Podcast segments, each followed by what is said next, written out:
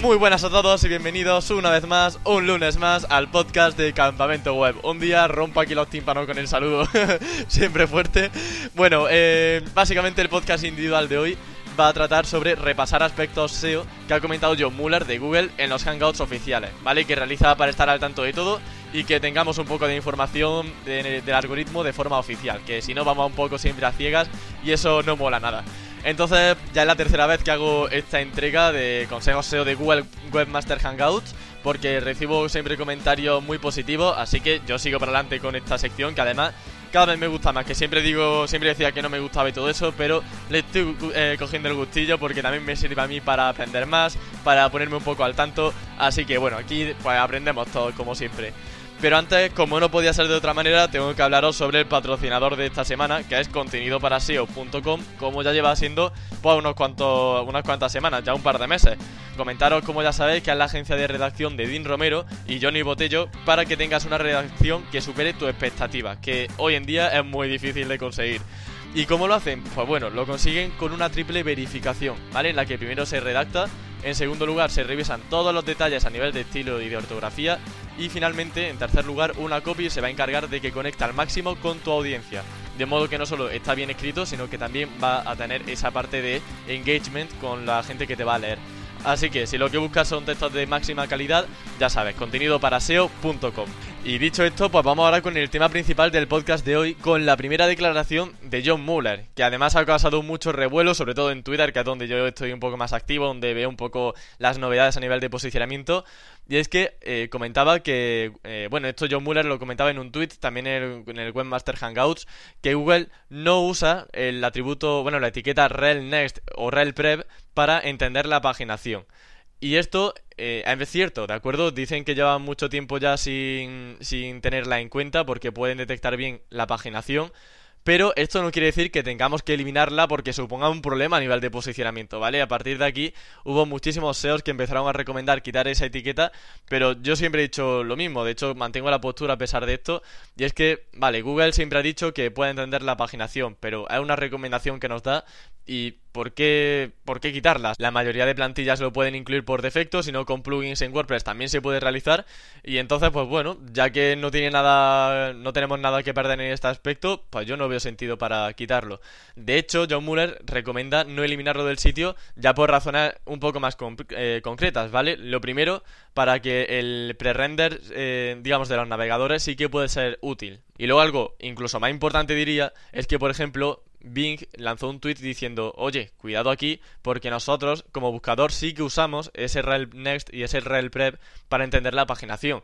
O sea que, vale, eh, Google acapara el 90 y pico por ciento de, visitas, de, de, búsquedas en España, pero no podemos olvidar tampoco ese pequeño porcentaje que vienen de otros buscadores, ¿vale? No le hagamos la vida imposible a Bing, pobrecillo, ya suficiente tienen con ser los segundones con respecto a Google, ¿vale? Así que tengamos en cuenta eso.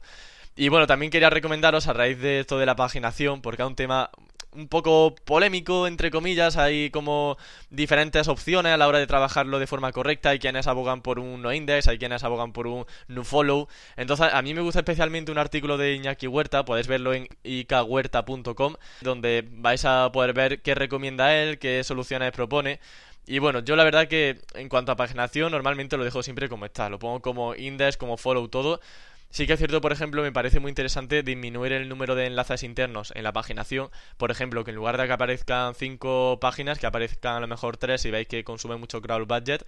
O incluso podemos hacer eh, lo que comenta, quitar ese último botón, porque muchas veces pone página 1, página 2, página 3, página 5, página 4, no sé contar ya, y al final te pone página 149. Pues ese 149 podemos eliminarlo y ver qué efecto tiene a nivel de, rastreo, porque así Google no va a poder ir, digamos, desde la 149 en, eh, digamos, hacia atrás, sino que va a tener que ir una por una desde la 1 hacia la 2, hacia la 3, etcétera, etcétera. También podemos ayudar un poco a Google poniendo paginaciones intermedias, no saltar, por ejemplo, de la 5, poner puntos suspensivos y ya hasta la 159, sino poner alguna intermedia.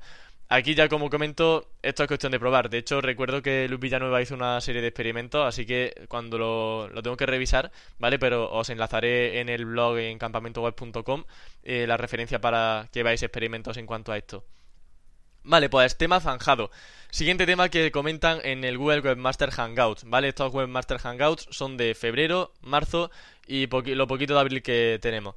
La siguiente, la siguiente declaración es que John Muller ha comentado que tener una pequeña, un pequeño porcentaje de thin content en la página web no es un problema realmente comentan que el 5 content es algo normal en páginas web. Diréis, Emilio, ¿qué porcentaje es el adecuado? Pues eso es que no se sabe, ¿vale? es imposible saberlo, así que no puedo decir ninguna cifra. Simplemente tened en cuenta eso, que si tenéis, pues no sé, yo intuyo que un 10% a lo mejor depende también de la cantidad que estemos hablando, ¿vale? Un 10% de 100 páginas no es lo mismo que un 10% de 1000. El siguiente tema va un poco sobre el tema de los no index, es un tema va un poco más técnico, igualmente creo que es interesante, y comenta que Google usará otros eh, factores, eh, digamos, de eh, canonicalización si el canonical está como no index. ¿Vale? Es decir, si yo, por ejemplo, tengo una URL principal y una secundaria, pues la secundaria debe tener un canonical hacia la principal para decirle, oye Google, tengo dos páginas casi iguales o iguales incluso, pero ten en cuenta la principal, ¿vale? La secundaria que no es contenido duplicado. Pero ¿qué sucede? Si esa principal tiene un no index, estamos diciendo a Google que la importante es una página que es que no se indexa. Entonces, en ese caso, em, dicen que usan otro tipo de factores como enlace interno para decir si esa realmente la deben indexar o si no la deben indexar. Otra cosa curiosa que he visto a nivel de SEO técnico es que Google puede indexar páginas que están bloqueadas por el robots.txt. Esto muchos de vosotros ya lo sabréis, ¿vale? Algo que está más o menos extendido en cuanto a la comunidad SEO, pero se menciona poco, me parece. Y es que, por ejemplo, si yo tengo una URL, vamos a poner campamentoweb.com barra bloqueado, ¿vale? Y ese bloqueado lo tengo como un disallow dentro del robots.txt. Teóricamente y en la práctica también, Google no va a rastrear esa ruta, ¿de acuerdo? Pero ¿qué sucede? Si tengo enlaces internos dentro de mi sitio que, apuntan hacia ese bloqueado, y son enlaces follow sobre todo, pues eh, digamos que Google puede llegar a indexarla. Lo malo es que Google va a tener muy poca información sobre ella porque no va a poder, por ejemplo, ver el título porque no la va a rastrear y tampoco va a posicionar nada bien.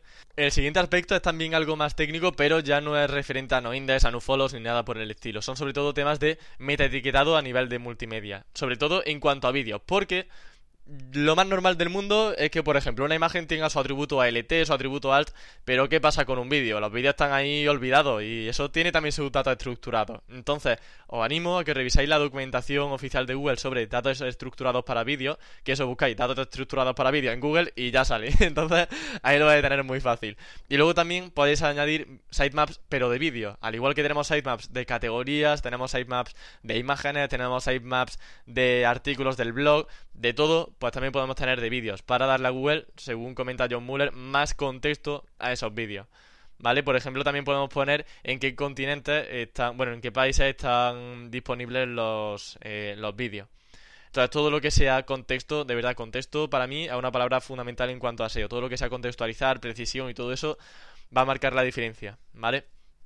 No solo a nivel de meta-etiquetado, también a nivel de contenido. Todo lo que sea aportar nuevas keywords, eh, mayor relevancia semántica, va a ser positivo en cuanto a impacto. ¿Vale? Así que contexto, grabarlo en la, en la frente, que para mí es fundamental junto a intención de búsqueda. Así que consejillo del día. bueno, eh, voy ahora con otro bombazo, ¿vale? Este a un bombazo con el que no estoy de acuerdo, pero os lo comento porque John Muller lo ha comentado, así que obviamente os lo tengo que decir. Y es que John Muller para sorpresa de todos, decía que Google ignora los enlaces que vienen desde contenido generado por, esos propios usuarios, ¿vale? Los User Generated Content. Por tanto, aquí que se incluyen, se incluyen principalmente comentarios de que hace uno mismo en un blog, comentarios que hace una persona en un foro o textos que haces tú en tu blog para o en otros blogs hablando de ti. Entonces, aquí la verdad que esto no tiene ningún sentido, ¿vale? Yo cuando lo leí digo, esto, mira, John Muller puede decir lo que quiera, pero la práctica está ya más que demostrado que un enlace desde un foro de comentarios, vale que a lo mejor uno de mediana calidad no hace nada, pero contra, hay packs, hay servicios de link building y se notan eh, impactos positivos, por tanto, yo no me fiaría. También me he visto la respuesta completa para ver exactamente cuáles eran los, digamos, las palabras textuales de John y dice que son fáciles de reconocer porque hay enlaces salientes hacia todas partes. Entonces, ese es su argumento, ese es su argumento. yo llegado a este punto me planteo entonces que si nos fiamos solos de eso, es decir, de que hay muchos enlaces salientes, realmente lo que están diciendo es que ignoran contenidos generados por usuarios, pero que vienen de granjas de enlaces. Por ejemplo, pues foros que en un tema tienen enlaces spam en cada comentario. Entonces yo considero que no, tiene, no quiere decir que los enlaces gratuitos o creados por ti no sirvan, porque si no, no tendría sentido que estrategias de link building de este tipo pues tuviesen, eh, mejoría, diesen mejoría en cuanto a rankings. Simplemente pues eso, que el spam obviamente se puede detectar como ya sabemos y que si los enlaces son spam pues que no se tienen en cuenta para el link building, pero eso con Google Penguin 4.0 ya lo sabíamos de antes, ¿vale? Así que simplemente por matizar este comentario de John. De acuerdo, siguiente tema. Rewrite low quality pages or combine them with other relevant pages. Ok, aquí, bueno, digo que aquí ya se me ha ido la pinza con el inglés. Que aquí lo que comenta John Muller es básicamente que no recomienda eliminar páginas con contenido de baja calidad, sino reescribirlas y hacerlas que sean más potentes. Y si vemos que no las podemos reescribir o que realmente no es la estrategia idónea, que al menos las redirijamos hacia un contenido que sea equivalente y que sea a lo mejor más actual y que pueda dar una mejor información. Por tanto, si tenéis contenido thin content, lo mejor no sería hacer una eliminación de esos de esas URLs, sino mejorarlas en cuanto a información, en cuanto a contenido. Ya sabéis que el contenido no solamente incluye texto, sino que también incluye eh, imágenes, incluye vídeos. En definitiva, dar una buena respuesta a la intención de búsqueda. Puede ser incluso una aplicación, ¿vale? Una calculadora, por ejemplo. Así que esto también importantísimo que lo tengamos en cuenta. Está muy interesante sobre todo para e-commerce, ¿vale? Es algo muy típico. Por ejemplo, tenemos un, un producto, ¿vale? Tiene muchos colores, tiene muchas tallas, muchos tamaños. Google recomienda que tengamos una misma URL para cada producto, ¿vale? Entonces, pues digamos que así no canibalizan entre esos productos. Lo ideal sería que estuviesen todos en esa misma URL y que si, si hacemos clic en cada tamaño, en cada color, pues la URL siguiese igual pero em, digamos el botón de compra llevase hacia ese color respectivo, hacia ese tamaño y la imagen que aparece en vista previa pues también cambie. A nivel tecnológico puede que a veces sea complicado. En PrestaShop, por ejemplo, por defecto, para, los para las diferentes variables ya te ponen URLs diferentes y luego tienes que pagar módulos extra para em, que se mantenga el mismo, la misma URL o tienes que contratar un programador que pueda hacerlo. O sea que hay muchas complejidades dentro de esto, dependiendo del CMS que usemos, la tecnología que tengamos dentro de la página, pero que sepamos que si está dentro de nuestras posibilidades poder unificar todos los productos que sean iguales dentro de una URL, pues genial. También, por ejemplo, podemos pensar que un producto es igual, pero que luego si lo buscamos en Google las intenciones de búsqueda son diferentes. Mm, no se me ocurre ahora mismo ningún caso, pero bueno, sí, sí se me ocurre. Por ejemplo, bolígrafo rojo, bolígrafo azul. La intención de búsqueda realmente es muy diferente, porque sí que hay mucha gente que si quiere un bolígrafo azul es que con total seguridad no va a querer un bolígrafo rojo. Puede que a lo mejor luego le entre, le pique el gusanillo y lo compre también. Pero digamos que las intenciones de búsqueda son diferentes. Si busco eh, bolígrafo rojo en Google, va a haber un montón de resultados específicamente de bolígrafos rojos en Google. De hecho, conforme estoy hablando, lo voy a hacer para poder corroborarlo, para, para que no, no diga una cosa y luego sea otra cosa. Bolígrafo rojo, bolígrafo rojo, perfecto. Pues así está. Bien, pues entonces, nada, nos mantenemos con, lo que he comentado. Eh, luego ya, esto ya no es sobre SEO, pero sí que es interesante desde un punto de vista como consultora SEO, como freelance, como lo que seáis. Entonces, bueno, como lo que sea, ha quedado un poco despectivo, pero no, no. Resulta que el nuevo Search Console va a estar disponible ya al completo, se va a hacer la migración total de la antigua herramienta a la nueva versión que tenemos ahora como beta a finales de 2019 como tarde, ¿vale? O sea que puede que sea incluso en verano, en noviembre, en octubre, no sé, por esa fecha. Y comentaba pues que de todas formas van a ir comentando poco a poco las novedades para que no nos enfrentemos de repente a una herramienta completamente nueva. O sea que sea un poco como ahora, ¿no? Que tenemos acceso al nuevo Search Console, podemos ir probándolo, poco a poco van añadiendo nuevas eh, funcionalidades. Pero eso, que sepamos que va a ir poco a poco y que a finales de año como tarde, pues eh, está previsto que podamos tener ya todo completo y la migración de, esa, de esta plataforma esta herramienta pues se, se termine ya por completo, ¿vale? Perfecto, y vamos ahora con el último tema ya a comentar. Y es que comentan que la velocidad eh, tiene menos impacto en rankings, ¿vale? La velocidad web, que por ejemplo el contenido de calidad o la relevancia. ¿La relevancia en qué consiste? Este tema a mí me encanta. Yo creo que, vamos, podría hacer incluso un podcast individual, quizás me animo a hacerlo, o un vídeo, ya que me voy a estrenar en YouTube, no sé, pero bueno, tema de relevancia me parece que es súper importante y básicamente hace referencia entre la similitud que tiene tu URL con la intención de búsqueda del usuario. si tu URL no es relevante para la intención de búsqueda, no vas a posicionar. ¿De acuerdo? Entonces, también está muy relacionado con el contenido de calidad. Tiene que ser contenido de calidad dentro de la intención de búsqueda para que así sea relevante para esa intención de búsqueda. Entonces, bueno, es realmente todo un poco lógico, pero la verdad que me encanta el tema y además estoy haciendo el trabajo de fin de grado sobre relevancia, los últimos algoritmos de Google, bueno, actualizaciones, así que lo, lo comentaré. Tengo muchas ganas además de presentar el TFG y si sale bien, vamos, yo espero, espero que salga correcto, si no, pues nada, tendré que volver a intentarlo, pero os mantendré informado y compartiré mi TFG si puedo. Lo tengo que consultar con la universidad para que lo leáis. Pero que todavía está en pañales, ¿eh? que el TFG va un poquillo lento, pero a paso lento, pero creo que más o menos bien. Y dicho esto, pues que ya está, no sé cuánto me ha durado este podcast, no sé si he hablado súper rápido, mira, 20 minutos. Es que me parece genial, porque si no, ya si empiezo a seguir hablando, ya un coñazo estar hablando yo solo.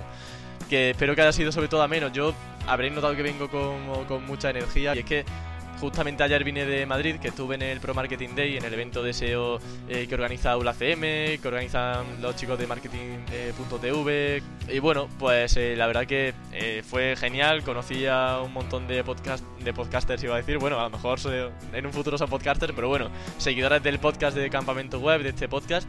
Así que mandarle un saludo a todos, que ya saben quiénes, quiénes son y que me lo pasé genial, la verdad. Y la experiencia fue muy chula porque aunque hayan sido solamente unos minutos minutillos de ponencia, fueron 5 minutos.